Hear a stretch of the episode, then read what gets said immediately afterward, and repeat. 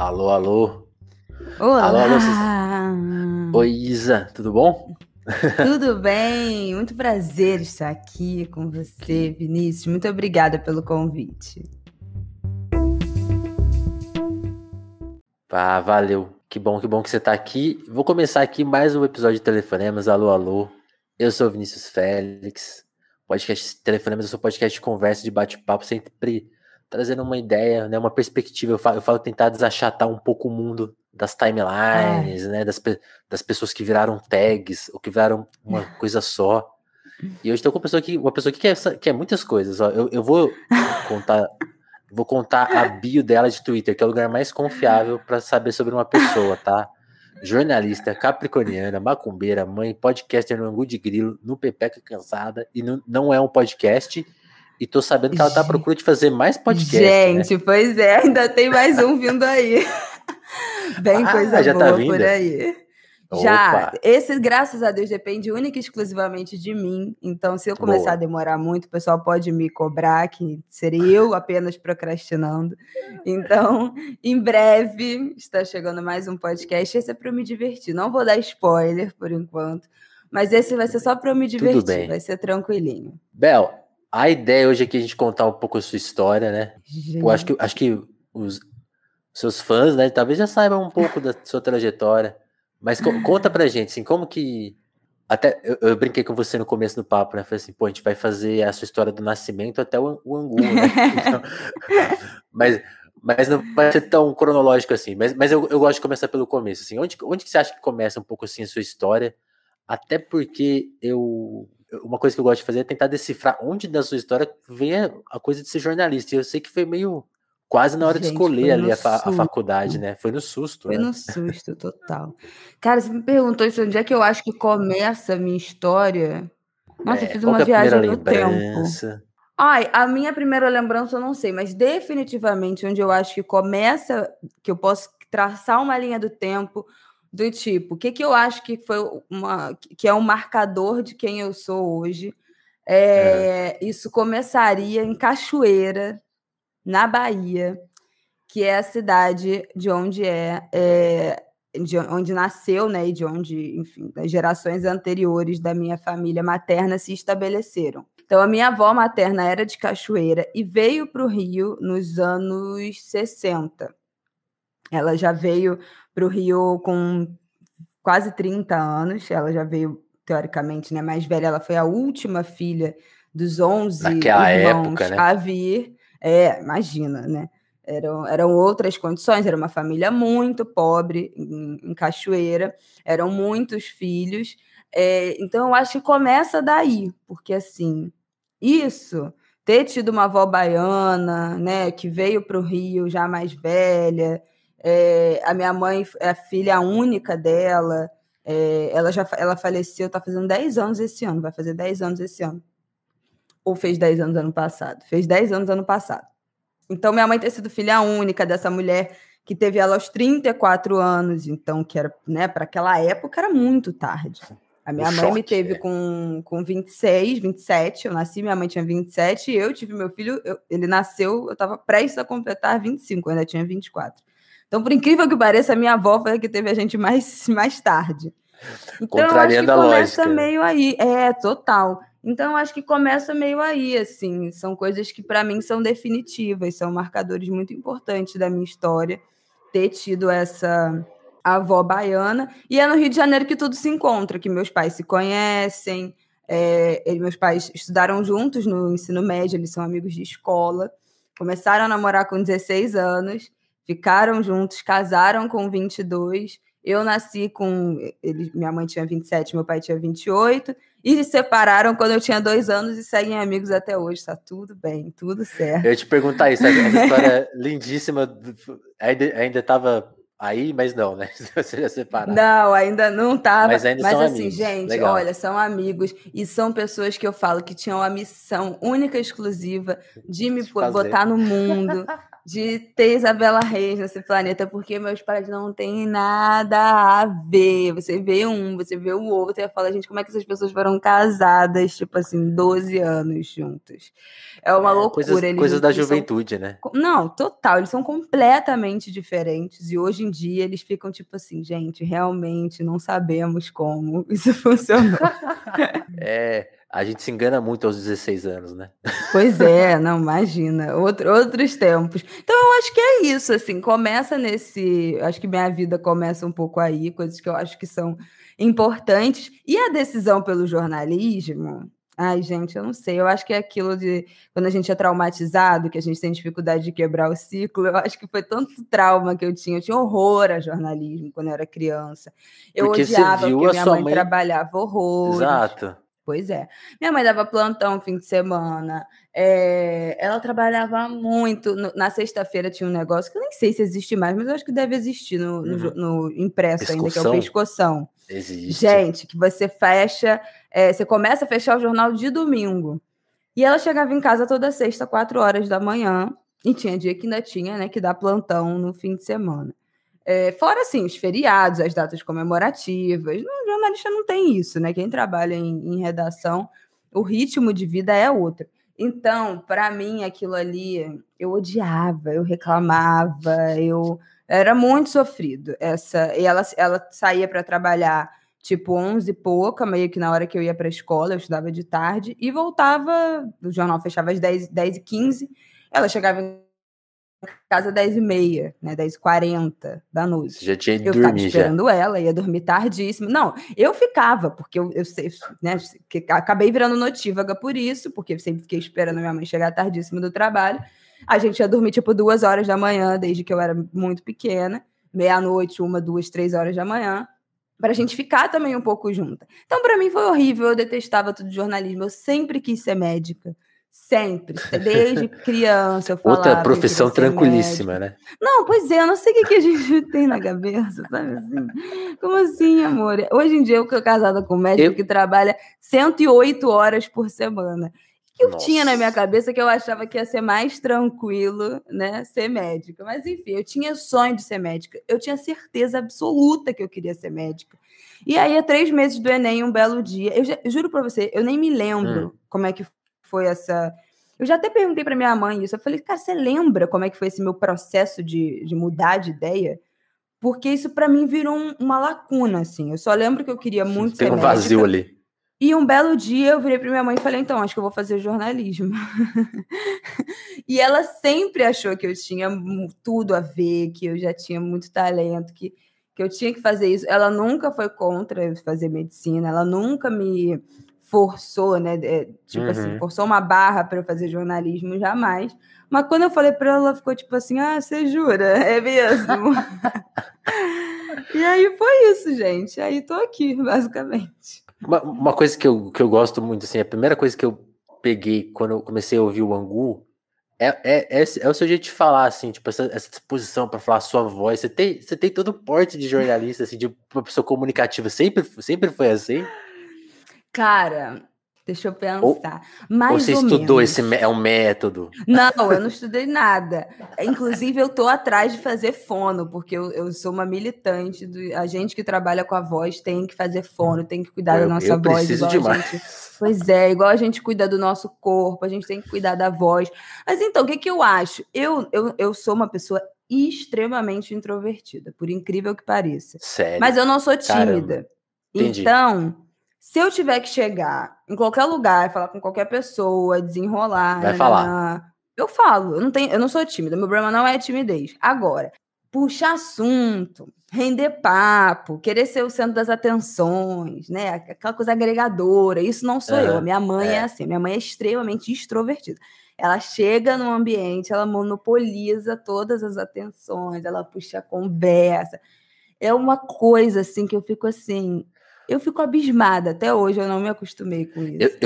Você fica brincando do zap da sua mãe? Eu fico imaginando ela no zap falando com todo mundo, prefeito. Não, ela me manda uns áudios gigantescos que eu falo, mãe. Às vezes eu pergunto um negócio pra ela, ela vai me responder, ela manda um áudio de cinco minutos. Eu falo, mãe, não tem a menor condição de eu ouvir isso. Podcast. Sabe assim? Não, ela manda podcast. Ela é esse podcaster de WhatsApp. Então, ela é uma pessoa muito extrovertida. Eu não, eu sou muito introvertida, mas dentro, eu acho, dos meus núcleos de, de segurança, né, da minha família, uhum. dos meus amigos, eu sempre tive muita liberdade para Desenrolar. Eu ser quem eu sou, assim, sei lá, minha família. Eu sou filha, eu, eu, cresci como filha única, né? Eu tenho uma irmã de 10 anos, então até os 16 anos eu fui filha única. Tenho uma irmã por parte de pai. É, eu fui a primeira neta, eu fui, enfim, a única neta de uma das minhas avós e a Sim. primeira neta menina da minha outra avó. Então eu era. Gente, muita coisa. Eu era ali, o, sabe assim, o bibelô da família. Eu fui muito mimada. A muito... mais bonita, a mais fofa, a mais Sim, querida. Sim, tudo. Até porque era a única, né? Mas assim.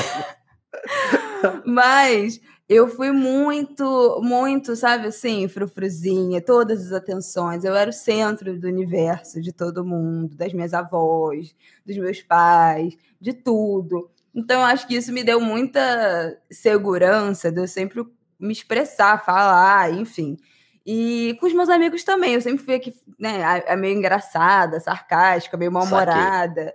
Então eu acho que é daí, assim, mas nunca fiz negócio, né, esse curso para falar melhor. Isso eu nunca fiz. Mas fono eu quero fazer e deixo aí um recado a todo mundo que está assistindo a gente. Se você trabalha com a sua voz, faça fono, que isso é muito importante. Boa. Eu preciso falar, porque eu até brinco, assim, eu, eu sou podcaster que autorizo se você tem gagueira, falar, porque eu sou uhum. super travado falando. Mas estamos aqui tentando. E, e a Isa, como que foi uma coisa que, tipo assim, você falou da sua escolha e ela foi super no susto, mas você se, acho que você se deu muito bem com a profissão. Como que foi a época, a época da faculdade? Porque uma coisa que eu até tava vendo que você se engajou muito na faculdade, né? De, de trazer temas, de, de fazer, transformar a faculdade meio que que você queria ver nela. Assim, eu achei isso muito legal. Tipo assim, não se conformar com o que está posto, né? Já, já é uma postura muito boa. Que eu acho que tem tudo a ver com a sua escolha. A gente vai chegar nesse assunto de virar uhum. freelancer e fazer o próprio. Mas a gente vai chegar lá. Vamos falar da faculdade primeiro. Como que foi, tipo assim? E até o fato de você ter uma mãe já conhecidíssima, te pesou, foi. pesaram na sua conta, tipo, ah, veio por causa da. Teve esse, teve esse rolê também? Como que foi esses dois lugares? Cara, eu assim, primeiro eu detestei a faculdade. Preciso ser muito sincera. Detestei. Tudo detestei. bem. Gente, eu detestei. Porque o que, que acontece? Eu queria fazer uma faculdade pública. É, porque eu estudei minha vida inteira em colégio particular. Então, para mim, era uma questão lógica, que é, meus pais já pagaram uma escola caríssima, que era uma fortuna para mim. É, uma fortuna hoje, já era uma fortuna lá atrás, então eu acho. Era que, uma questão de honra. Né? é, eu acho que, tipo assim, é uma questão de, pô, sabe? Sei lá, eu acho que, que é meio que, que o mínimo, assim. Para mim, isso era uma coisa importante. Mas para minha mãe, não, porque minha mãe, como ela não tinha dinheiro, o sonho dela de adolescência era estudar na PUC. E ela passou na PUC e não tinha dinheiro para fazer. Isso lá nos anos 80, né? E aí eu, eu sempre falava, mãe, eu não quero fazer PUC, eu quero passar numa faculdade pública. Ai, mas a PUC, que não sei o quê. Mas, mas se você eu vou te pagar, passar, você vai fazer. Se você quiser, para mim não tem problema. Né? Porque é o lugar dos pais, tipo assim, minha filha, se, se esse for o lugar que vai te dar uma educação, que vai te, te, né, te, te preparar da forma como você queria, eu continuo pagando. Tipo assim, né? É isso, eu trabalho para isso, esse, esse discurso. Mas para mim era importante ir para uma faculdade pública. Só que aí qual era o problema naquele momento? Eu, eu passei para eco de primeira, passei tranquila, estudei para caceta no meu terceiro ano, passei muito bem e tá ótimo, comecei. Eu entrei na faculdade em 2014 e eu peguei um currículo da faculdade que era de 2001. A faculdade tinha um currículo de grade de matérias, que era de 2001. Em 2001, não tinha nem internet direito ainda. Sabe assim? 2001, não tinha nada, não tinha, Outro sabe mundo, assim? Pô. Não tinha internet direito, não tinha rede social, não tinha nem Orkut em 2001. Era uma outra, era outra Verdade. coisa. Era outra coisa. Orkut é o quê? 2004? Não. Vixe. É, tipo, eu entrei muito. no Orkut meio que em 2007. eu era, tipo, pré-adolescente. Mas, cara, então assim, a gente não tinha nenhuma matéria obrigatória que, que fosse de jornalismo em mídias digitais, era só eletiva. É, a gente mal a gente não, não tinha nada que falasse de, de como fazer jornalismo na internet, é, não tinha nenhuma matéria obrigatória de, dessas coberturas de direitos humanos, né? Tinha, tinha eletiva jornalismo político, jornalismo cultural, mas era tudo eletiva, que é com o tempo né, de uma carga horária muito menor. Enfim, um currículo muito defasado, uma coisa assim assustadora. Então, para mim, e aqueles, aqueles primeiros três períodos de que é o ciclo básico, né? Porque na, na agora eu acho que já até mudou, porque você você entrava para comunicação social, depois fazia o ciclo caminho. básico e depois desses três períodos, né, assim, um ano e meio, você escolhia se você queria jornalismo, publicidade, rádio, TV ou produção editorial. Agora você já escolhe no Enem. Você faz o ciclo básico junto, mas a, a sua escolha já é dada no Enem. E aquele um ano e meio que tinha muita coisa teórica, gente, aquilo para mim foi tipo assim, meu Deus, eu não aguento mais. Foi uma coisa horrorosa. No primeiro período eu queria sair da faculdade, eu queria mudar de, de curso. Foi uma época que eu tava pirando em negócio de nutrição. Eu falei, não, eu vou fazer nutrição. Olha, foi uma coisa horrível. Eu detestei cada segundo. Tive professores maravilhosos, poucos, mas tive. É, tive matérias que me fez segurar a onda, tive matérias muito interessantes, principalmente as eletivas.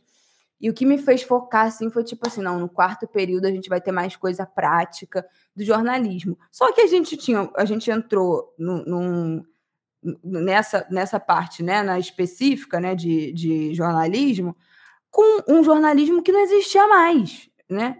Um jornalismo que a gente, em 2014, gente, já tinha é, rede social, estava bombando Facebook, já tinha Instagram, já tinha Twitter há muito tempo, é, já tinha smartphone, já tinha 3G. Não, tanto, tanto gente, que 2014 é, é, o marco dos fechamentos de redações, né? As redações ficando menores. É, é esse Exatamente. ano. Foi esse ano Foi que o ano que minha mãe e meu padrasto, que o Aidan, foram demitidos, 2015, aí, dentro do, do passaralho que teve no Globo. É, e aí eu entrei numa faculdade completamente defasada. Então, para mim, assim, não melhorou, né? Quando foi, foi fui para o jornalismo. E eu tinha uma questão que era muita coisa que eu via ali, eu já tinha convivido durante a minha vida inteira. Então, eu não tinha aquele brilho no olhar, entendeu?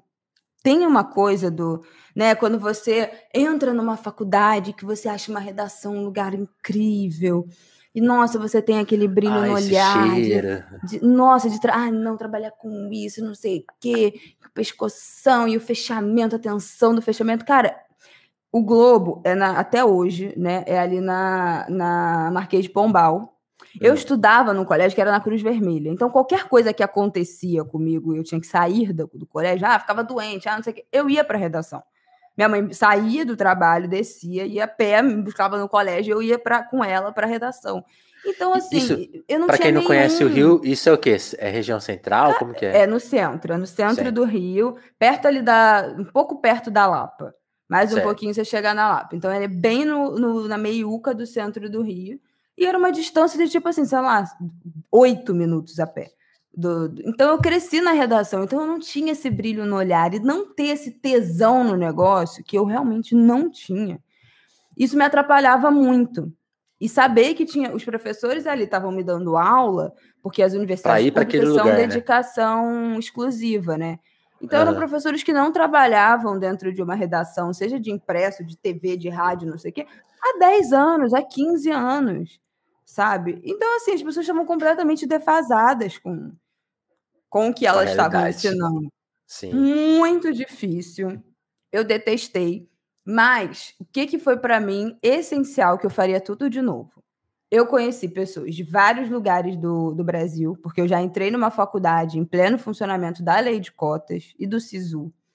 Então, eu conheci, fiquei amiga de pessoas de vários outros lugares do Brasil é, pessoas que entraram por pelas ações afirmativas, né, que entraram por cota, que tinham uma realidade completamente diferente da minha, que já chegavam na faculdade com politizados, uma galera que veio de grêmio estudantil, da, das escolas públicas. Então já era outra, já era outro nível de, de, de, sei lá, de informação, sabe, de engajamento político, que eu, apesar de muito informada e, e naquele momento já aprendendo mais, já tinha começado meu mergulho dentro das questões de gênero. Questões de raça eu cresci ouvindo, mas assim, né? É, muito numa coisa muito papo dentro de casa, não, não tão teórica, mas no terceiro ano do ensino médio eu fui mergulhando nisso. Então eu já cheguei certo. na faculdade com alguma coisa, mas eu conheci uma galera que me apresentou muitas outras coisas. Então, o que eu aprendi fora da sala de aula, né, eventualmente matando a aula, ou depois da aula, Espero no glorioso que sua mãe não esteja ouvindo isso. Não, foi importante, foi importante para minha formação. Mãe, no glorioso sujinho, não, tudo certo, tudo certo. No sujinho ali, que era o bar de dentro lá do, do campus, né, da Praia Vermelha, tudo que eu conversei com aqueles meus amigos, tudo que eu aprendi em relação né, à vida deles, ao que eles já tinham vivido dentro de, de Grêmio, dentro de movimento estudantil, né, secundarista e tal, cara, isso para mim foi a coisa mais importante do mundo. E aí foi quando, dentro da faculdade, eu fiquei mais, mais, mais engajada. Aí foi nesse período que eu estava lá com essa galera brilhante que eu conheci, é, que a gente abriu o grupo do Minas da Eco, que era o grupo né, de, de, de mulheres feministas, digamos assim, é, das meninas da faculdade. Certo. Ai, foi um período, foi aquele período daquela onda assim, de, de feminismo nas redes, né, nas redes sociais, nesse, nesse outro, esse, essa ebulição que teve. É, e era muita treta em grupo de Facebook, o pau quebrava. Aí a gente fez o grupo das meninas, depois a gente fez o grupo, o coletivo negro da Eco também nesse, nesse período. Já foi uma galera mais nova, é, meus calouros né, da época que, que tocaram mais. Eu já estava meio desiludida nessa, nessa época. Aí a gente fez o evento do Comunicação, Negritude e Academia, Negritude, Comunicação e Academia, que foi um evento que eu organizei, que eu produzi praticamente sozinha, que a gente fez várias mesas de debate relacionada à negritude e cada uma das habilitações, né? Uma sobre negritude no jornalismo, outra na publicidade, outra é, rádio TV e outra mercado editorial. Isso em 2014, então assim, outro Cara, era outro nível de discussão, era uma dificuldade de peitar. O interesse das pessoas era, tipo, muito menor. Se hoje já é difícil, você imagina. É, um monte de, de jovem, 18, 19 anos. Total. Um monte de Mauricinho também, um monte de gente vinda que nem eu de, de escola particular, que não tá nem aí para ah, nada. Isso não é uma questão. É, exatamente. Então, assim. Porque eu queria te perguntar isso, Isa. Isso é, isso é uma coisa muito curiosa, né? Quando a gente tá nessa época, pelo menos aconteceu comigo esse processo, pelo que você está descrevendo um pouco com você. você. Você tem acesso a essas lutas, a essas informações, e aí parece que é uma novidade, né? Só que, assim, tem todo um histórico de pessoas que estão lá, né? E, e, é muito engraçado, porque esses momentos de ebulição, às vezes dá uma ignorada no passado e arruma, revive várias tretas que já estão resolvidas. Eu, já, eu já fico pensando nisso, nossa, tem várias questões sei lá, nos anos 60 as pessoas já tinham debatido, é só, é só a gente ter a maturidade para ler e saber. Ai, meu Deus. Não, isso me cansa muito. Só que nesse momento que você está descobrindo tudo, né, que você está sendo confrontado com tudo. Vai que vai. Cara, olha, eu, e naquele ano teve eleição, foi aquela eleição de um Aécio. Gente, juro 50, por Deus, 50. foi assim, um dos piores anos emocionalmente assim da minha vida. Foi muito estresse, foi muita treta, foi muita briga, foi muito barraco. Eu brigava com todo mundo, eu brigava com, com dentro de casa por causa de política, eu brigava fora, e não sei o que, que machismo. Olha, era uma coisa de maluco, mas assim, isso faz parte. Eu acho que todo mundo que começa a se confrontar com essas desigualdades, né, de raça, de gêneros sociais, você perde os amiguinhos no processo. Sim. É, eu acho que é bom para fazer uma limpa, né? Tipo limpa. Assim, obrigada, não quero. Bloqueei naquela época já 200 mil pessoas no Facebook, não faço questão. Eu acho que é bom para fazer uma limpa. É, eu acho que faz parte, entendeu? Depois a gente vai suavizando. Depois Total. disso, foi tão ruim esse ano que teve eleição, teve essa, teve essa treta na faculdade, que não sei o que, não era tanta coisa, que no ano seguinte eu falei, gente, pelo amor de Deus. Eu toda travada, coluna toda ferrada e pescoço toda tensionada. Isso com o quê? 18 anos, né? Pelo amor de Deus. Não cabe. Depois eu fui acalmando, entendeu? E aí, hoje em dia, que eu já tô tipo assim, ah, gente, desculpa, eu não vou falar disso de novo.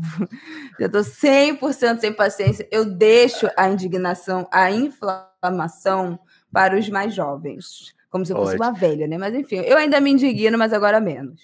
Mas isso, isso, isso, isso eu noto no ângulo de grilo. Às vezes sua mãe tá indignada e você faz ter essa postura, tipo, ah, mas é lógico que esse cara tá mentindo. Não, a minha mãe ainda é super inflamada, gente. Ela, ela ainda se inflama. Eu, eu sou infinitamente mais calma, mais tranquila que a minha mãe. Ela é super, ela se indigna, ela fica puta. Fala, mãe, pelo amor de Deus, mas você já não sabe que as coisas são assim. tipo assim, qual é a surpresa de que essa pessoa agiria dessa maneira, sabe? A gente vai é. revezando esses papéis. Às vezes eu que fico indignado. A gente sempre reveza. É verdade. Aí ela segura sua onda. É verdade. Exatamente. E na vida também é assim. É muito difícil, por exemplo, eu e minha mãe brigarmos agora, né? Hoje em dia, uma com a outra. Porque sempre quando eu fico muito puta, ela não compra a minha briga. E quando ela fica muito puta, eu, ai, mãe, tá, tá, tá, tá, tá, tá, tá bom. Tchau, sabe assim? Então, a gente sempre reveza na indignação, é bom por isso, que uma segura a outra ali. Aliás, vou aproveitar esse momento para agradecer a Flávia, porque uma vez é, é, é ela é responsável para a gente ter um, um, áudio onde o Caetano Veloso fala para a gente: o telefonemas tem razão. Porque gente. ela leu, é, ela leu, ela comandou uma vez uma live com o Caetano, hum. e aí ela, ela não leu pergunta de ninguém. Ela, ela só, só comandou a mesa. Aí, por, aí ela teve a gentileza de ler a nossa pergunta. Aí tem, a gente tem esse áudio eterno. que é, que é eu, eu, perguntando pro Caetano Maravilha. uma ideia, aí o Caetano lê arroba, ele não lê o meu nome, ele lê ah, telefonemas, tem razão. Então, Maravilhoso. E, mas a gente vai chegar no. Antes tem esse capítulo da, da, da você termina a faculdade e vai trabalhar, né? Trabalhar e. O que, que, você encontrou na televisão que poucos anos depois você decidiu largar tudo isso? Conta esse processo, né? O que, que, que, aconteceu ali? Foi muito semelhante com a faculdade? Foi diferente? Que desafios que você encontrou na TV Cara, que te moveram? É. Porque isso que eu achei legal, você você veio com uma militância e com uma carga que você fez questão de pôr no seu trabalho na TV, né? E ah, fiz. barreiras apareceram fiz. demais, né? Não escolhi, não escondi de ninguém. Fui contratada com todo mundo sabendo disso. Meu chefe que me contratou, Juarez Passos, um beijo, amor da minha vida, amo, adoro. Ele sabia que eu era assim, então, ainda mais em rede social, né? É, eu já tinha naquela época, eu já sempre me posicionei, eu não tinha o menor questão em relação a isso.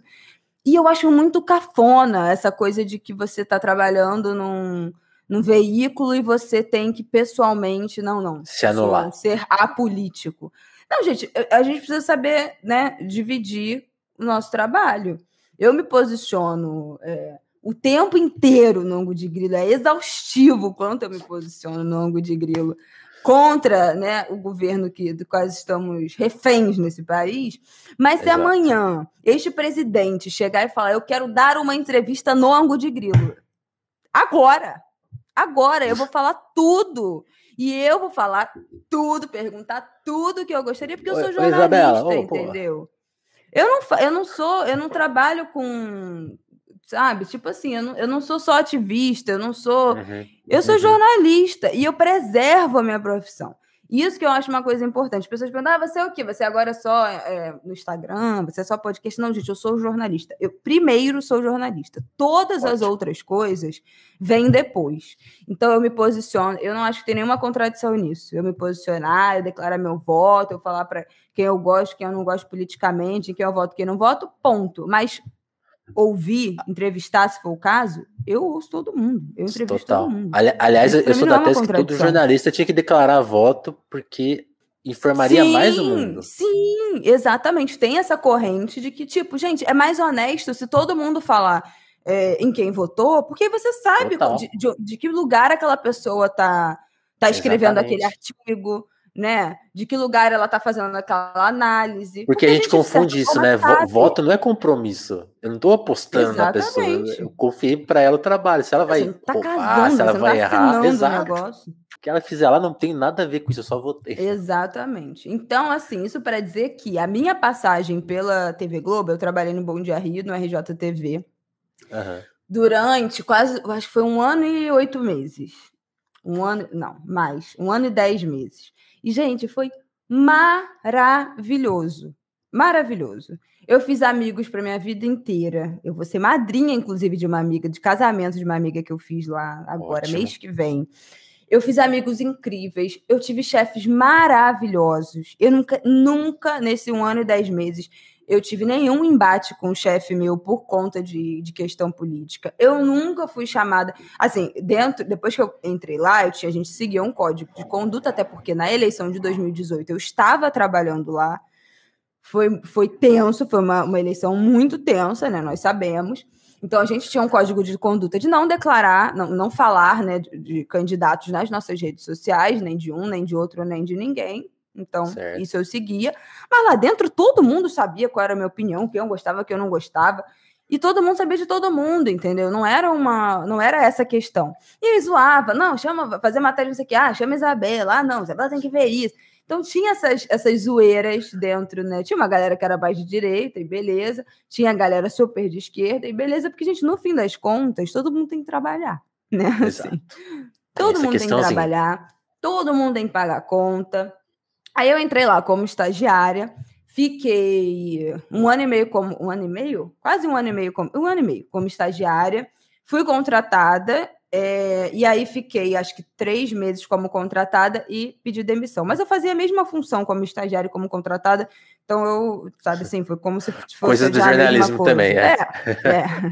Você tem todas as responsabilidades do mundo que ele entrou, entrou na, no moinho, é, é isso aí. Mas eu fui muito feliz, gente. Eu, fui, eu fiz matérias que eu tenho muito orgulho. É, na época, cheguei a criar um quadro para a RJTV de saúde. É, então, assim, eu fui muito, fiz matéria sobre quilombo, fiz matéria de falta de creche. Esse quadro que a gente criou foi o Sem Socorro sobre unidades, é, sobre unidades de saúde fechadas na região metropolitana do Rio. É, trabalhei com um monte de, de, de produtor, de repórter, de uma galera muito incrível. Então, eu tinha muita liberdade assim para propor o que eu quisesse, para fazer o que eu quisesse. A gente tinha algumas questões é, de logística de produção que eram complexas, então a gente tinha mais ideia do que a gente tinha tempo e possibilidade de fazer, né? Que Sim, são um essas questões também. de empresa, né? De, de empresa de todas as áreas que você sonha. Eh, vamos sonhar alto. Aí você sonha alto e fala, putz, mas peraí, não tão alto que aí a gente já não tem como fazer. Mas isso aí. É porque eu vou fazer uma não, matéria, vou passar em cinco bairros. Aí já... Não dá, amor, eu tenho que entregar amanhã, entendeu? E eu até você fiz várias matérias assim, é, mas eram, né? Tinha que convencer, era, era um processo porque todas as empresas são assim, né? E a gente fazia ali, era uma mesma equipe fazendo Bom Dia Rio, que na época tinha uma hora e meia, Hoje em dia Nossa. já tem duas horas e meia, né? É, já era sofridérrimo fazer Bom Dia Rio de uma hora e meia, e o RJ que só tinha 45 minutos, agora eu acho que já tem até uma hora. Então, assim, e já era pouca gente para fazer essa quantidade de. produzir essa quantidade de, de notícia, de VT e tal. Mas eu fui muito feliz. Eu não tive nenhuma questão, é, embate político, não nada, zero. Todo mundo sabia meu posicionamento. Eu também sempre fui muito profissional, sempre fiz a minha, a minha parte, né? Do que eu acho que seriam regras Sim. de boa convivência. É... E aí, por que, que eu decidi sair? Porque, como uma pessoa de, na época, 22 anos, eu não acredito na televisão como uma forma de comunicar com as pessoas da minha idade. Ponto. Certo. O formato de televisão está defasado. Né? A forma como o noticiário é estruturada hoje é a mesma de 30 anos atrás. Sim. E isso só comunica com pessoas de 50 anos, né? É... E eu não acredito nisso, entendeu? E, e, e, aí tem, e aí são essas questões é, do engessamento das empresas, que é uma coisa meio time que está ganhando não se mexe, né? Então, não está dando certo, deixa aí, não vamos mexer muito mas ao mesmo tempo não está mais tão ganhando assim. Então você tem que ter, peraí, não, mas peraí, um pouquinho só de inovação. Total. E para mim aquilo era muito difícil, eu não, sabe assim, eu não me identificava com aquela mídia. Foi no momento que eu comecei a ganhar muito seguidor no Instagram, depois de um texto que eu postei. E aí eu ganhei, tipo, 10 mil seguidores em 24 horas. Uau. E aí eu comecei a comunicar diretamente com as pessoas. Né, o, que, o que eu fazia um caminho muito maior na TV, eu poderia pegar o meu celular falar aqui e as pessoas iam me ver. E na TV era. Eu era produtora, né? Então eu propunha uma pauta, a gente escrevia a pauta, o repórter pegava a pauta, gravava, a pauta gravada passava na mão do editor e o negócio ia sair lá na televisão. Outra coisa, quase. Com completamente diferente do que você propôs. Total. E não é nem assim, ah, não, mas é culpa de fulano. Cara, são muitas é do mãos. Processo, são, é. é o é. processo, e são mãos que assim não se comunicam. Eu, eu fechava a pauta, é, sei lá, 8 horas da noite do dia, o repórter chegava 3 horas da manhã e pegava a pauta, o editor pegava a pauta na mão dele às 7 da manhã para transformar no jornal que ia entrar meio-dia. Já deu quase 24 horas que o negócio tá passando de mão em mão, entendeu? É, então era uma desconexão muito grande com, né, com, do que eu pensava com o que era a mensagem final. E num formato que, para mim, aos 22 anos, não fazia mais sentido. Por Saquei. quê? Porque eu não tinha esse brilho nos olhos. E vários outros estagiários que entraram comigo tinham essa ah, TV Globo, não sei o quê. E eu nunca tive isso. Porque eu sempre tive dentro dessas estruturas. Você estava no lugar máximo do, de possibilidade Nossa, de jornalismo. Você é não tem uma empresa mais estruturada que a Globo para trabalhar. Você ia sair dali para onde? Né? E eu quis estagiar lá, porque, né? Eu, ah, não, porque eu que pagava também melhor como estagiária, que tinha muitas possibilidades, não sei o que, não sei o é. que lá. Então, assim, não me arrependo, foi uma decisão acertada. Foi o primeiro, o primeiro e único estágio que eu, que eu fiz, já, já me formei ali, já fui contratada. É, fui muito feliz, mas a gente tinha essa incompatibilidade. É, eu gostava de ser produtora, mas estavam querendo começar a me testar para repórter, o que eu tenho um total pavor. Eu tenho horror à câmera. Você eu não chegou a fazer nada de repórter? Horrorosa. Não. Eu, me botaram uma vez num curso que teve lá com um monte de gente. Vários produtores foram fazer um curso de repórter. Cara, eu inventava as coisas mais loucas para eu faltar. Eu tinha fobia, fobia, me dá vontade de chorar de desespero. Só de pensar falando com uma câmera, eu, olha, eu tinha muita vergonha. Não, uma coisa assim para mim que foi uma barreira intransponível. Aquilo para mim me causava uma angústia absurda. Eu gostava de ser produtora, eu gosto de ser produtora. É, eu gostava muito de fazer matéria com mapa, com estatística, com dado, com gráfico, não sei o que. Essa era a minha praia. É, entrevistar a gente é uma coisa que eu tenho muita dificuldade. Eu faço. Mas assim, eu faço sofrendo, eu desligo assim, ai, ai meu Deus, mas eu faço. Mas, mas será que isso tem a ver com a sua introversão? Porque uma coisa total, que eu. Uma total. coisa que eu li uma vez de coisa de pessoas introvertidas que é uma coisa super tranquila, né? Mas a gente tem que entender, é o que você falou. A, essa descrição, não sei se você concorda, que a pessoa extrovertida, ela se alimenta disso, né? Então você falou da sua mãe, eu imagino que ela, após se encontrar com muitas pessoas, ela fica radiante, feliz. Você fica exausta. Nossa, eu sou drenada, eu sou drenada, parece. Então, assim, Tem muito a ver com tirando isso. Tirando todas as minhas energias. Então, assim, são coisas que eu faço, mas que me custam muito é, dessa energia. Então, eu gostava mesmo de pegar uma planilha e blá, blá, blá, os dados, sabe? Assim, eu gostava de fazer esse tipo de produção. E eu fiz bastante e foi ótimo. Mas aí eu decidi sair por causa disso. Era um momento é, em que eu não via mais para mim ali uma, um, um caminho é, que eu fosse conseguir seguir fazendo o que eu gostava, que era produzir matéria especial, né? Um, eu estava sendo já um pouco levada para um caminho de reportagem que eu não queria. Verdadeiramente, certo. eu não, reconhe não me reconhecia naquele formato. Eu já estava no momento ganhando seguidor e, e conseguindo comunicar diretamente com as pessoas. É, eu ainda morava com a minha mãe, então eu tinha todas as regalias, né, de não ter conta para pagar, não ter aluguel para pagar, não ter nada para pagar. Era a hora é, para fazer esse movimento. E era a né? hora. Eu falei, cara, se eu for, se eu tiver que pedir demissão, já não tô feliz. Então assim, se eu tiver que pedir demissão, eu tenho que pedir agora que eu ainda moro com a minha mãe. Na época eu estava num, namoro já há quatro anos, que já estava assim encaminhando para um tipo, e aí, vamos morar junto, né? Porque eu estava contratada, ele contratado, já, já, já tinha tido essa conversa. Eu falei, não, não, não, não, não, peraí que eu vou pedir demissão. Agora não vai dar, não. Então, segure esse tipo onda. assim, eu vou pular e tem que ser agora, porque depois eu vou começar a assumir outros compromissos naturalmente, né? Eu vou morar com alguém, ou eu vou morar sozinha, eu vou ter aluguel, eu vou ter conta e vou ficar refém desse de um trabalho que não me faz feliz. Porque, né, é, esse foi o caminho que eu escolhi lá atrás. Eu falei, não, então é agora. Os meus chefes receberam, acho que todo mundo sabe, estava todo mundo esperando, sabe assim, o dia que a Isabela ia virar e falar, não, gente, para mim não dá é mais. É questão de tempo, né?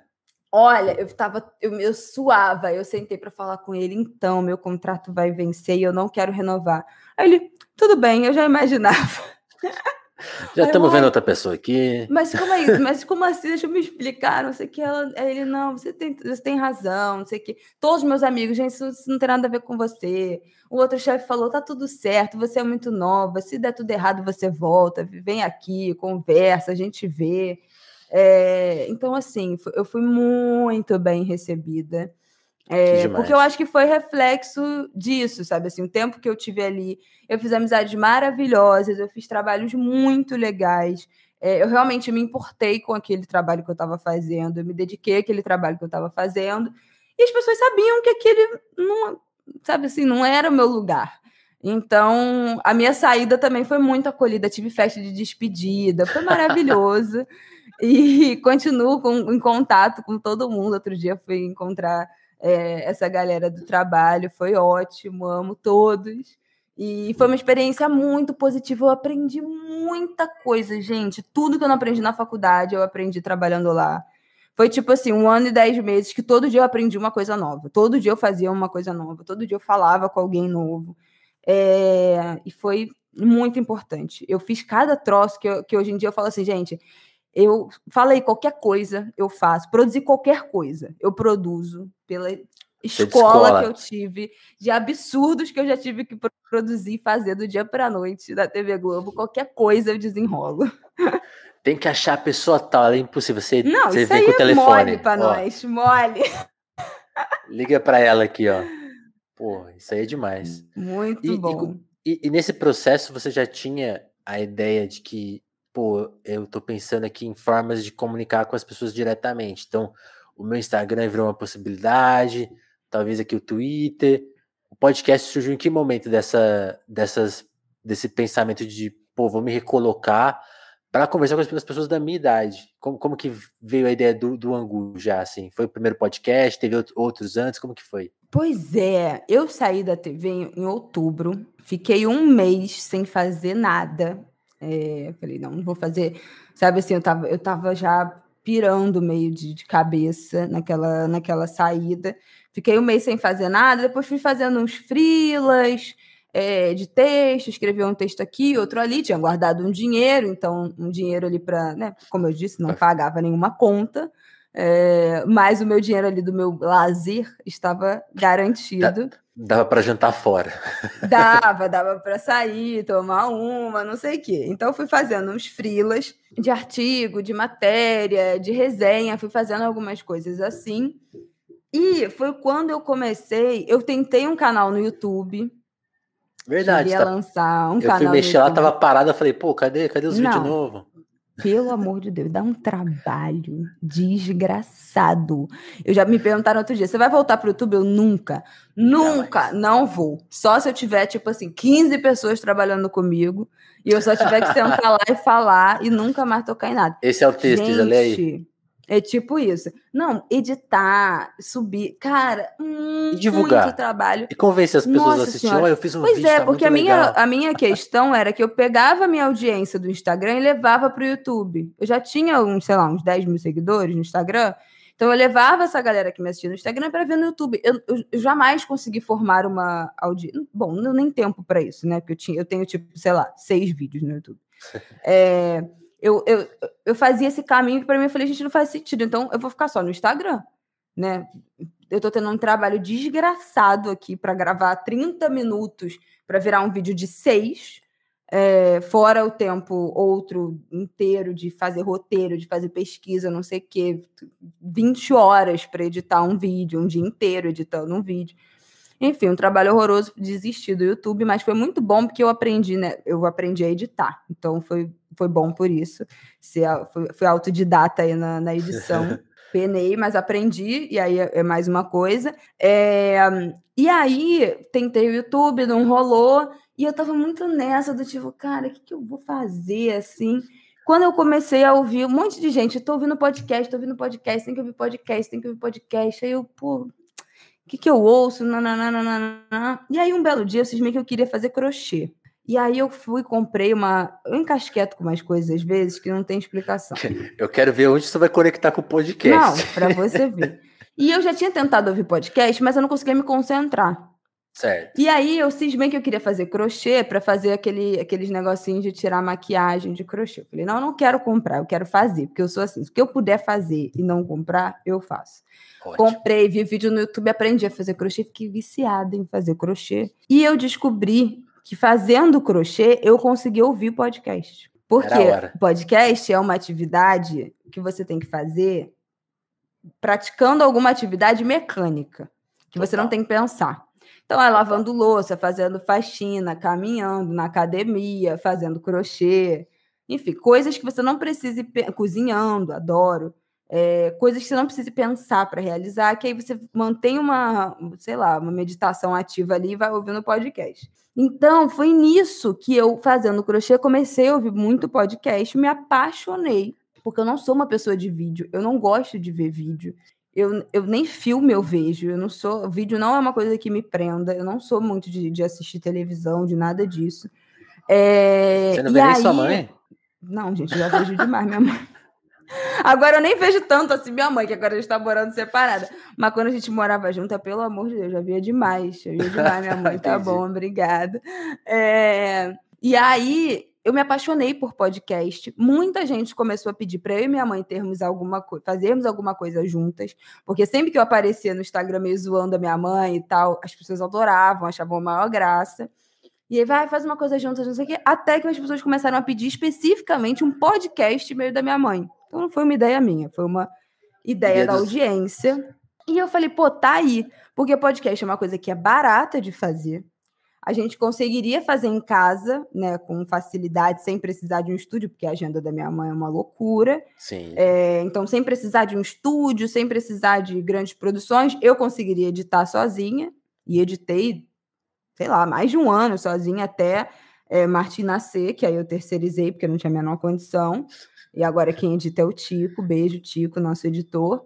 É, e aí eu falei, mãe, vamos fazer um podcast. Vamos fazer um podcast. Você já tinha um uma contratação de peso em casa, né? Exatamente, eu já tinha ali uma equipe que, que ia me dar ali uma credibilidade. Total. E aí a gente fez meio que assim, um piloto é, compramos o microfone, foi o nosso único investimento, foi comprar o, o microfone. Começamos a gravar em casa, sentamos para escolher o nome. Eu falei, pega aquela lista de, de, no, de, expressões que a minha avó falava, que a minha mãe foi anotando, né? Depois que minha avó morreu, a gente foi anotando ao longo do tempo expressões, coisas que minha avó falava para a gente não esquecer. Cara, quando a minha mãe falou angu de grilo, eu falei, é isso. Aí, Tem que ser angu de grilo. Porque o ângulo de grilo, para quem não sabe, é uma expressão que a minha avó usava, uma expressão lá da, da Bahia, lá de Cachoeira, que ela sempre falou, que era para se referir a uma, tipo, uma, uma mistura de coisas, uma confusão. Tipo assim, ah, isso aqui tá um angu de grilo, sabe? Tipo, tá muito confuso, tá muita falação, tá muita coisa misturada. Então, isso aqui tá um angu de grilo. E a gente queria falar de um monte de coisa, de tudo ao Vocês mesmo tempo. Vocês tinham o nome então, e o então formato já. Exatamente. E o microfone, ponto a gente não tinha logo, a gente não tinha identidade visual, a gente não tinha nada. E eu falei, mãe, vamos lançar do jeito que tá, porque se a gente ficar nessa de perfeccionismo, a gente não vai lançar nunca. Se ainda é for verdade. pensar no logo, é se ainda assim. for pensar não sei o quê. Cara, bota no ar de qualquer jeito, sabe? A gente se garante. A gente botou no ar, o negócio foi dando certo, dando certo. Depois chegou, a gente fez o, o a logo, é, depois a gente, enfim, agora, né, nos últimos tempos, chegou o Tico, editor, a gente, a gente agora tem uma vinheta.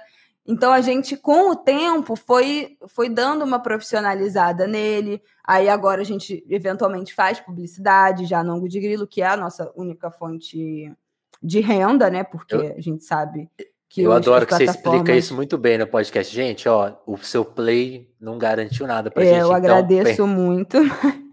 Eu agradeço muito a todos os nossos É bom ouvintes, contar essa história para todo mundo entender. Mas as, os agregadores de podcast, os aplicativos não pagam nada, diferente dos cantores, dos artistas que ganham uma, né, um micro, mini, mini, mini, mini, centavos, que não é nem um centavo. Um décimo play, de centavo. Bem é, menos, é uma coisa é. bem menos.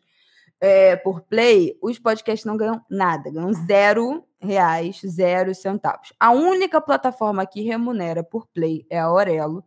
Vocês sabem disso, porque, né, quem ouve o já sabe, eu sempre falo.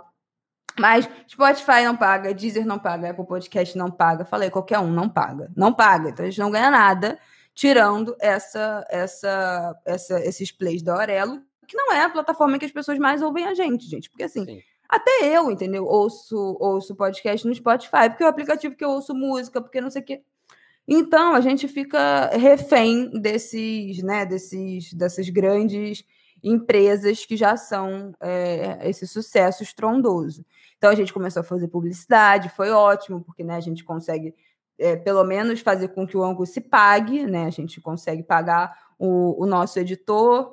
É, mas o ângulo de grilo, assim, é uma, é uma, é uma aposta é um projeto, é, é um investimento, entendeu? De, de tempo, de dedicação. Não é algo que pague as nossas contas. As minhas contas não são pagas com, com podcast.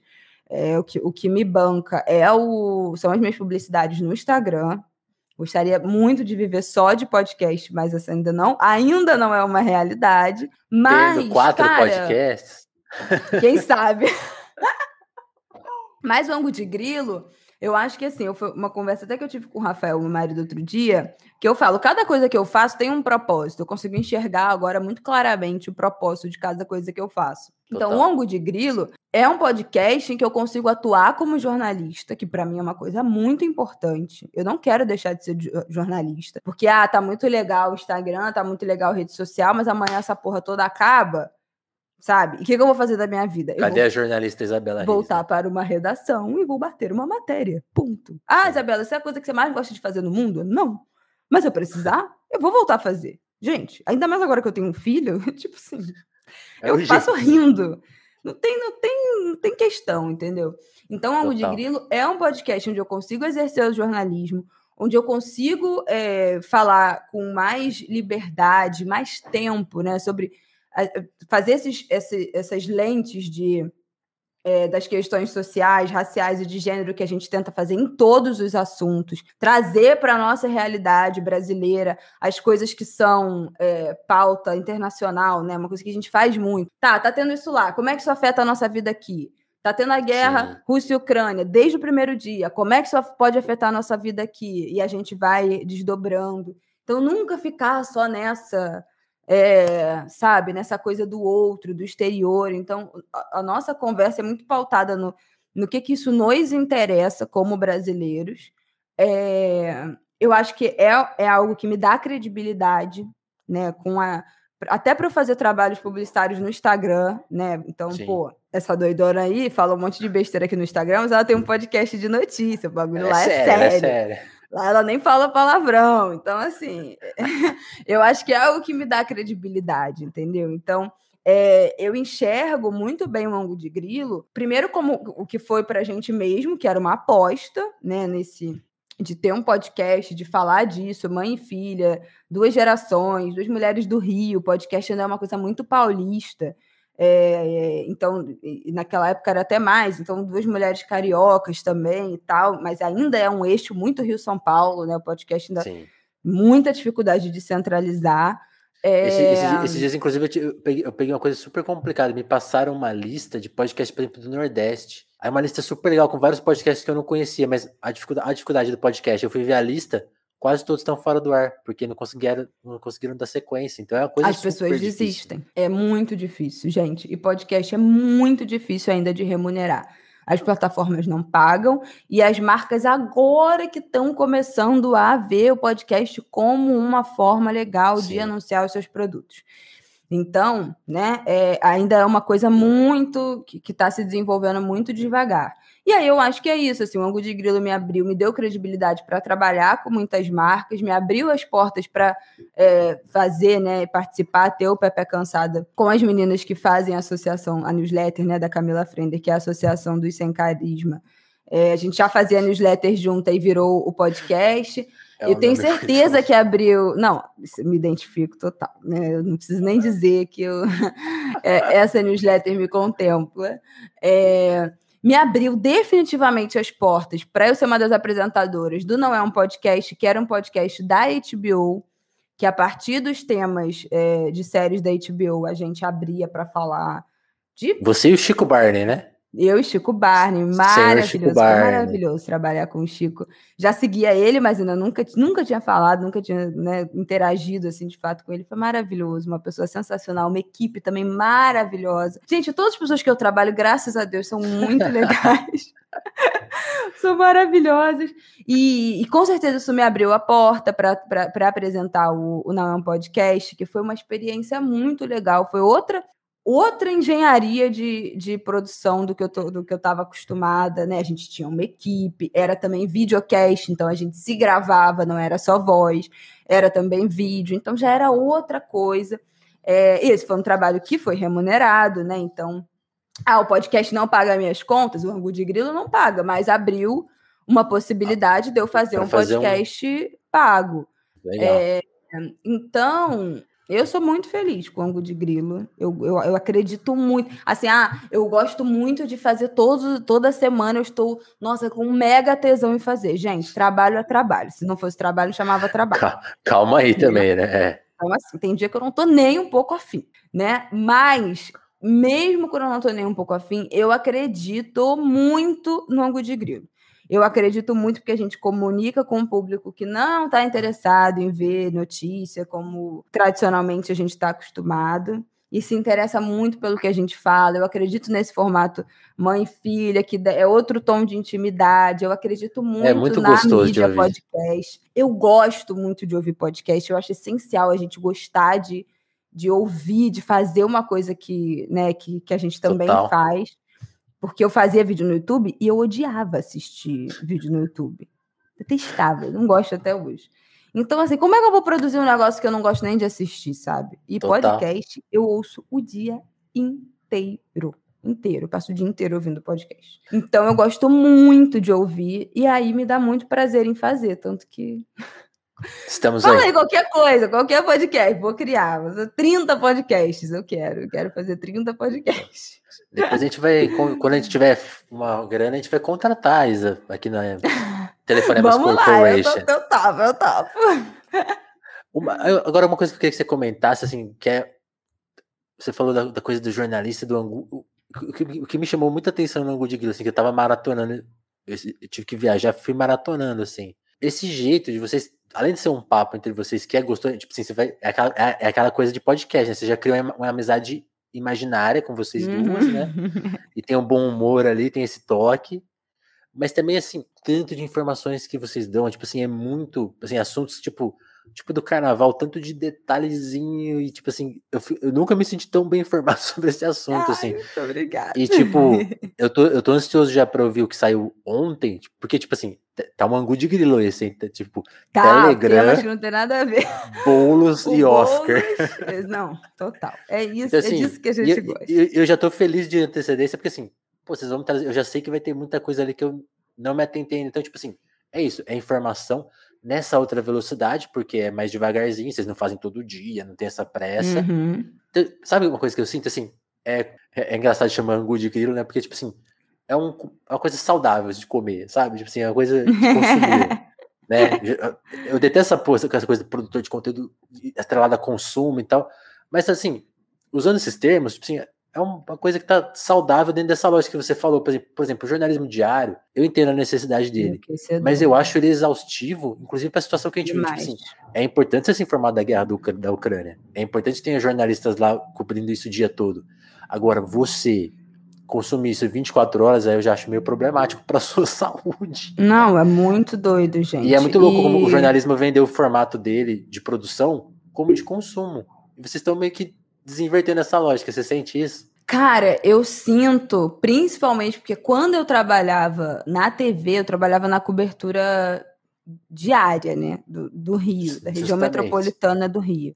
E, gente, era um desgraçamento de cabeça. Porque é isso, todo dia tem tiroteio em algum lugar, todo dia tem operação em algum lugar, todo dia é alguém que tá morrendo, você tem que falar com um parente, todo dia é alguém que foi baleado e você tem que falar com, com o hospital, e você tem que falar com a polícia. Cara, é muito é, emocionalmente assim desgastante. Tem, teve, tem coisas que eu nunca esqueci dentro desse, né? Tá fazendo quatro anos que eu saí de lá e que eu nunca esqueci, que foram muito marcantes dessa, dessa tragédia que uma coisa engole a outra, sabe?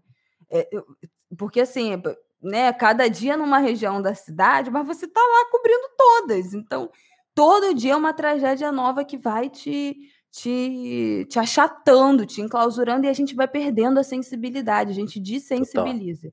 É impressionante quando eu lembro a forma em que eu, como eu lidava com a maior tranquilidade de ver foto de gente destroçada, de gente baleada, de gente toda, enfim, daquele jeito que a gente recebia naqueles grupos de, né, de WhatsApp de notícia, nos grupos que a gente fazia parte, no próprio WhatsApp da TV, né, que tem o um número lá que as pessoas mandam coisas, as pessoas mandavam as maiores atrocidades. Nossa. E a gente vai normalizando aquilo.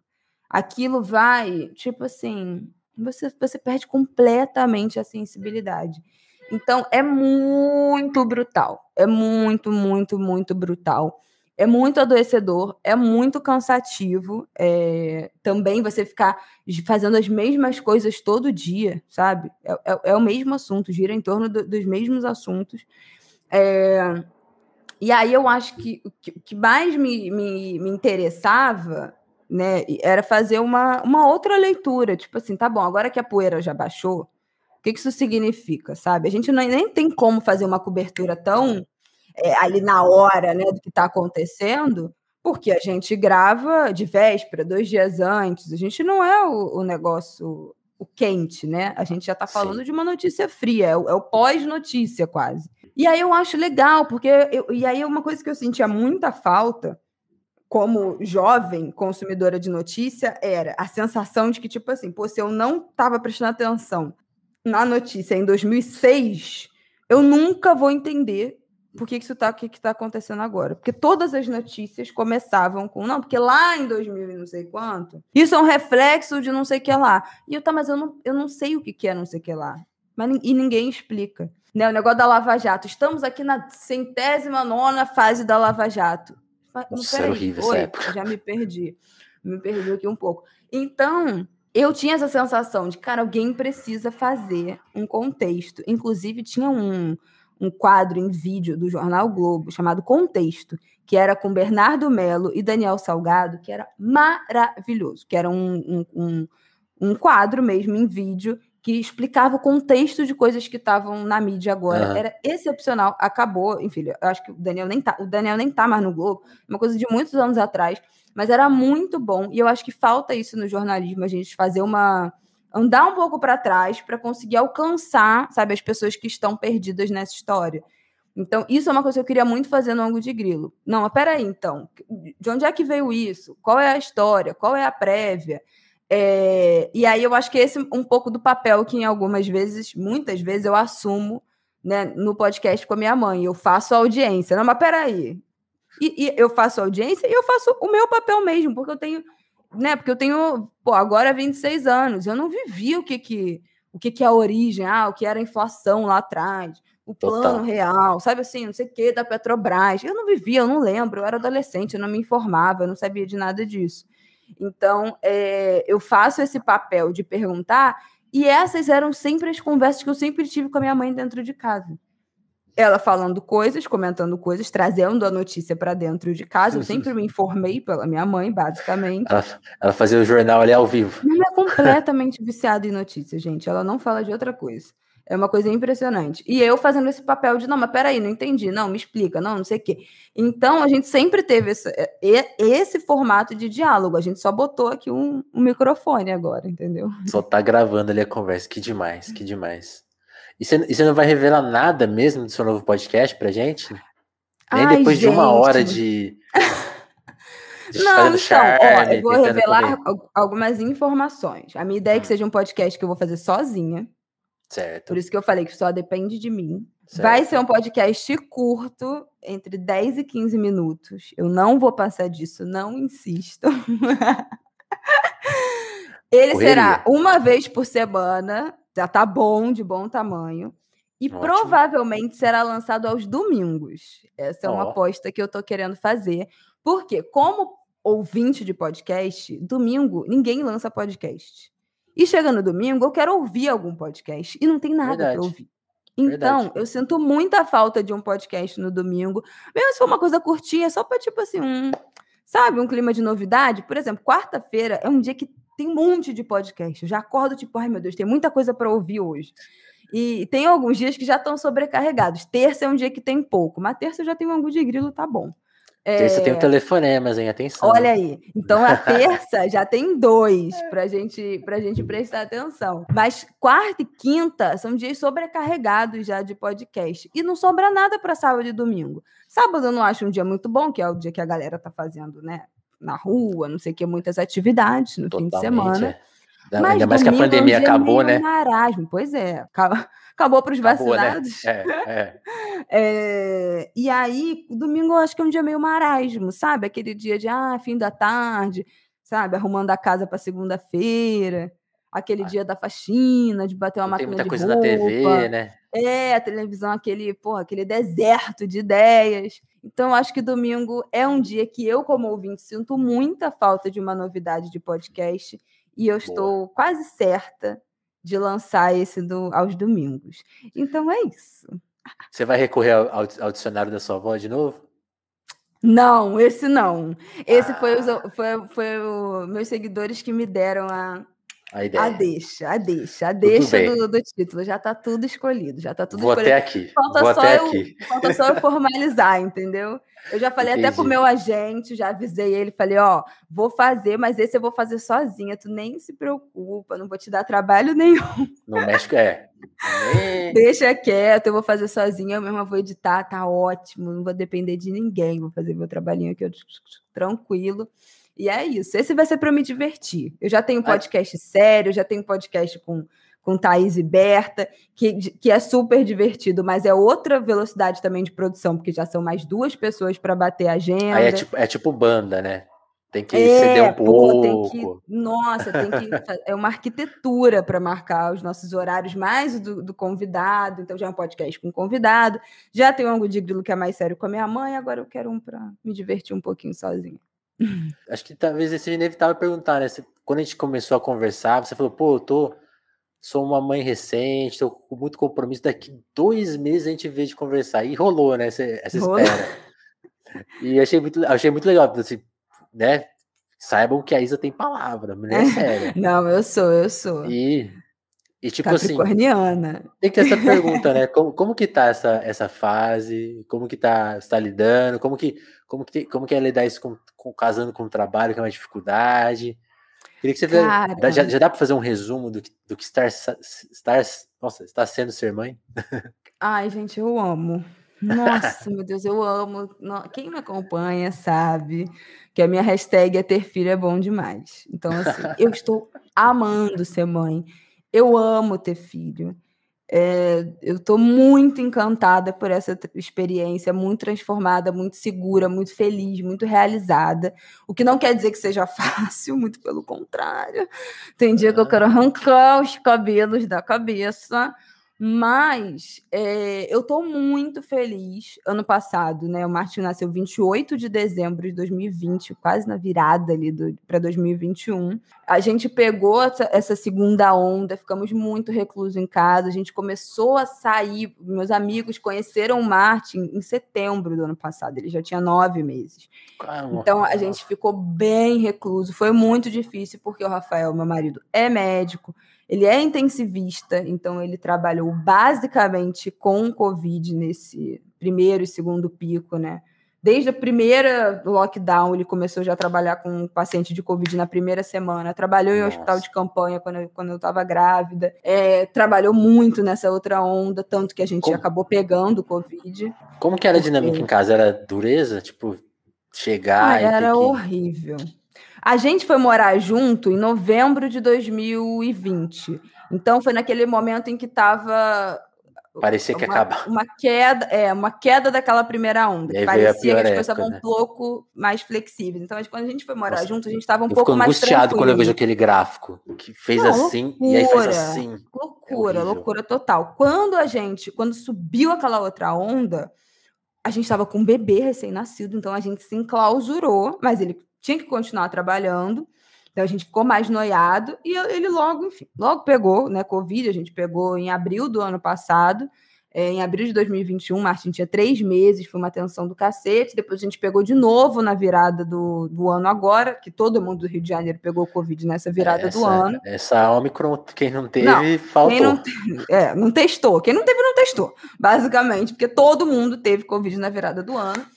Então, assim, dentro desse, dessa loucura que foi é, engravidar no segundo mês de pandemia, de uma doença que ninguém sabia quais eram os efeitos um dia nas dá, né? grávidas, nos bebês. Eu fiquei muito noiada, foi, uma, foi muita tensão a gravidez nessa, né? Eu pensava muito na zica, tipo, meu Deus, a Zika, que né, a gente ninguém sabia de nada quando viu um, milhares de bebês com, com microcefalia, enfim, a Sim. gente não sabia nada do que poderia acontecer. Aí, aí as grávidas viraram um grupo de risco.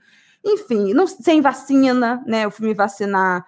É, o Martin já tinha seis meses de, de nascido, que foi em junho do ano passado, que eu me vacinei como lactante, não foi nem por idade, porque eu ainda amamentava, ainda amamento. É, então foi muita tensão esse período todo. Ainda é, eu ainda fico noiada, eu, eu saio, mas eu, sabe, esse negócio de ai, acabaram com as máscaras no Rio de Janeiro, eu tô revoltada com isso. Enfim, mas tá sendo. Você tá sem máscara na rua? Eu não gosto de você, hein? Não, eu sou contra. Eu agora, eu, eu, em lugar fechado de jeito nenhum. Na rua, quando faz 60 graus, não tem ninguém na calçada, eu dou aquela baixada, dou aquela secada Tudo de bem. suor. Tudo bem. Tipo assim, seco o suor de 60 graus na cidade e boto de novo. Mas assim, em ambiente fechado não dá, gente. Criança não tá com cobertura vacinal adequada. É, bebê, né? Criança até 5 anos não vai tomar vacina tão cedo. Então, assim, tendo um filho pequeno, isso para mim é muito sofrido, né? Porque dificulta ainda mais o nosso convívio. Porque se subir de novo, quem é que vai se isolar? As crianças e as mães, né? Então é mais uma, uma, dessas políticas de, que acabam excluindo as mães. É, mas apesar disso, eu estou muito feliz, muito, muito, muito, muito, muito, muito, muito feliz. Meu filho é lindo, maravilhoso, ele gosta de samba enredo, Nossa. ele dança. Ai, é, é a coisa mais linda que existe. Ele é muito inteligente, ele é o amor da minha vida. E agora ele está na creche, então foi aquilo que eu tinha te falado. Você me mandou um e-mail ali, acho que ali em início de fevereiro, ele estava meio que ainda na adaptação. Eu falei, Vinícius, ele está adaptando, eu não consigo marcar nada, porque qualquer momento podem me chamar para ir lá buscar ele na creche. Em março já vai estar tá tudo certo. Se Deus quiser, a gente volta a se falar. E deu certo. Foi isso que aconteceu. Ele está super bem. É, na creche, aí eu consigo voltar a ter mais um tempo, né, para eu trabalhar, para eu ter ideia, para eu almoçar com calma. que as mães perdem, almoçar, é né? É, ótimo. é mas é, nossa, faz toda a diferença. E, e aí ficou tudo muito melhor, né? Tendo esse, esse tempo. É, o meu humor melhorou, meu tempo melhorou, minha relação melhorou, tudo melhorou. E o nosso tempo juntos também é melhor, né? Porque eu tô menos cansada, porque eu tô menos irritada, porque eu não tenho que ficar dividindo atenção com o trabalho o tempo todo. Então, total. agora ficou, ficou bem melhor. Eu sou de 10. sim creche total. Legislando a favor da creche, pelo direito da creche. É, e é isso, muito feliz. Direitos básicos, é isso. Básicos, gente, basiquérrimos e nem aí esses governos.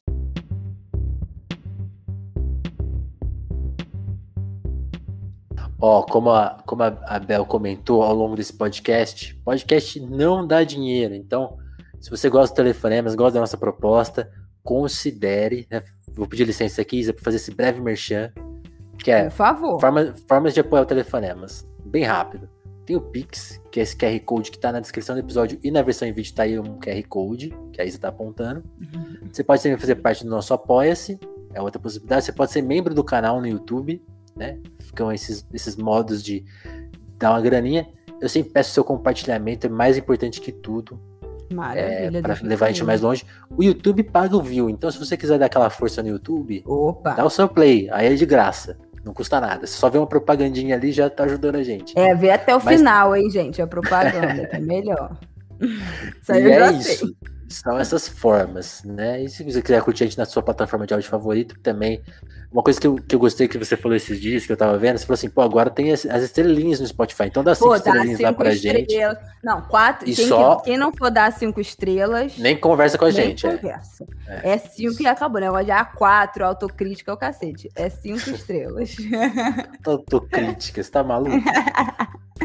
deixa, deixa a autocrítica com a gente. Tá? Vocês Exatamente. só elogiam e tudo certo.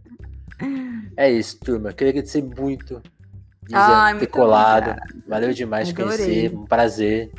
Gostou do papo? Adorei.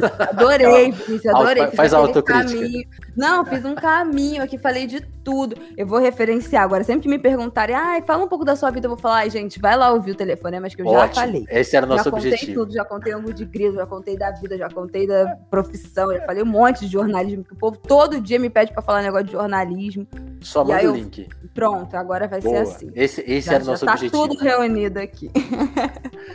obrigada, gente, Vinícius, pelo muito, convite. Muito obrigado, obrigada obrigado, quem Lisa. nos assistiu, ouviu, quem vai ouvir depois é, no formato podcast, sem o vídeo. E um beijo para todos vocês. Estou lá na, no arroba Bela Reis no Instagram, Bela Underline Reis no Twitter, podcast Ango de Grilo e Pepe Cansada no momento. E vem aí o próximo. É. Mas lá nas minhas redes vocês vão conseguir achar tudo. Então a gente solta o GIF de vem aí. E é. até o próximo telefonema, turma. Muito, muito obrigado. Até mais. Valeu!